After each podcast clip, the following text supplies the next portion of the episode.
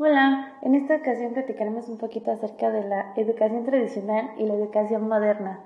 Veremos cómo se trabajaba anteriormente, tanto con los profesores como con los alumnos, cómo se trabaja ahora, iremos viendo prácticamente el antes y el después de varios años en los cuales surgieron varios cambios y porque llegamos a lo que en la actualidad es la educación moderna. Ahora vamos a comenzar con lo que es la escuela tradicional. Anteriormente, hace mucho tiempo, se basaban en un modelo y se fundamentaba en la consideración de que la mejor forma de poder preparar al estudiante para la vida era formando su inteligencia, también formando sus posibilidades de atención y de esfuerzo, en el cual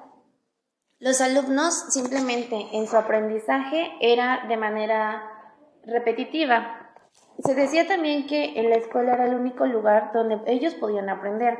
mientras que el profesor era el centro de enseñanza, el cual se podría decir que sabía eh, todo, tenía conocimiento de todo y los alumnos simplemente tenían que ser pasivos, recibir la información y en ese caso pues no tenían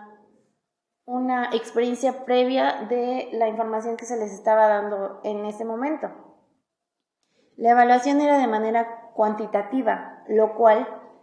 complicaba un poco la, forma de evaluación, ya que como era una información que el profesor estaba limitado también a saber y simplemente era proporcionarles lo que yo sé a mis alumnos y quedarnos hasta ahí, pues todos los alumnos se podría decir que todos sabíamos lo mismo y por eso no había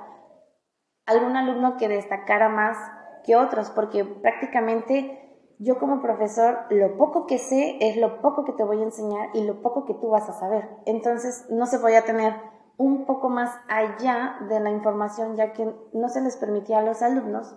el poder investigar, indagar acerca de los temas. Ellos simplemente obedecían, imitaban y escuchaban al profesor. Ahora platicaremos un poquito acerca de la educación moderna. En este aspecto se decía que era la transmisión de conocimientos por parte de un maestro hacia un alumno, en el cual el alumno era considerado como un organismo inteligente con capacidades para poder adquirir vivencias y experimentar por ellos mismos los conocimientos, además de poder desarrollar sus propias capacidades y sus habilidades para poder actuar en su entorno. Y así él mismo va a poder realizar lo que son sus transformaciones sobre la realidad. En este aspecto, en la escuela, la escuela moderna, se dice que la escuela es un lugar de aprendizaje abierto, en el cual el alumno es el creador de sus propios conocimientos, mientras que el profesor simplemente, además de ser su guía, es orientador. Esto lo que va a hacer es que el profesor haga que el alumno tenga un aprendizaje participativo, con los objetivos de tener interés y poder satisfacer sus necesidades. Ahora la forma de evaluación es cualitativa y su relación entre profesor y alumno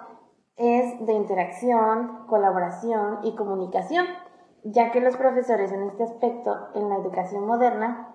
lo que hacen es interactuar con los alumnos para que los alumnos se sientan en confianza, puedan indagar, puedan investigar más allá de su de lo que el profesor en ese momento les está dando como información.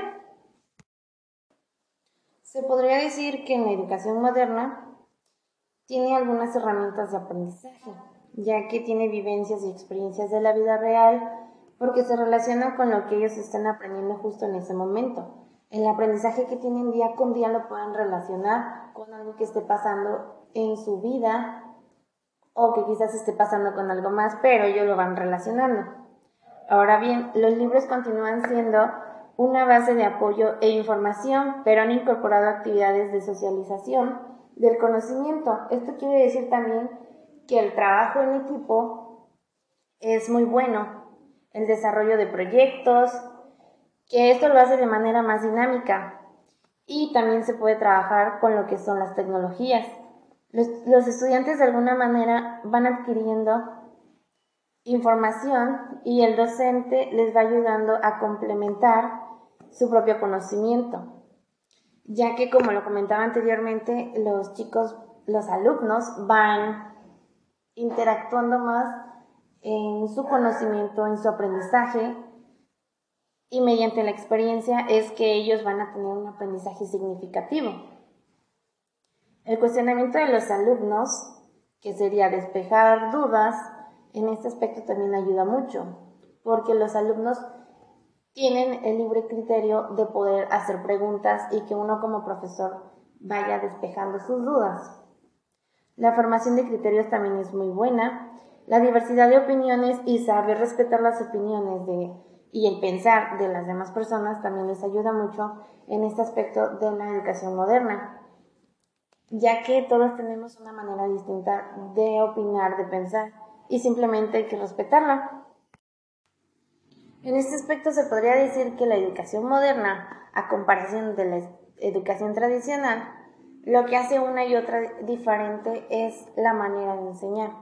en la cual en la educación tradicional los alumnos estaban simplemente atentos de la información que en ese momento el profesor les daba, mientras que en la educación moderna los alumnos ahora tienen la libertad de poder investigar y relacionar las experiencias, sus experiencias con el tema con el que están viendo en ese momento.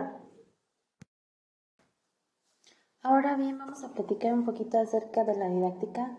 que es la manera en cómo los profesores en la escuela tradicional también en la escuela moderna nos enseñaron. Esto va más enfocado en el concepto de lo que es la didáctica. La didáctica es el arte de la enseñanza y de igual manera es un espacio específico de análisis del saber. Es una manera de conocer y de formar personas para que asuman su realidad.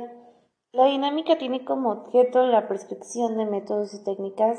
que sean las más eficientes para que así se pueda asumir lo que es el logro del proceso de enseñanza-aprendizaje. Ahora bien, es una propuesta que se podría decir que no intenta modificar una modalidad técnica como tal, pero eh, sí plantea el cómo se va a analizar de manera crítica la práctica del docente, al igual que la dinámica de la institución. La, la dinámica crítica va de la mano con las pedagogías críticas. Y las pedagogías críticas lo que buscan es redefinir el concepto de lo que es la alfabetización para poder dar habilidad de interpretación crítica, ya sea dentro o fuera de lo que es nuestras experiencias y de igual manera dar la posibilidad de que podamos comprender y analizar todo lo que sucede en nuestro entorno.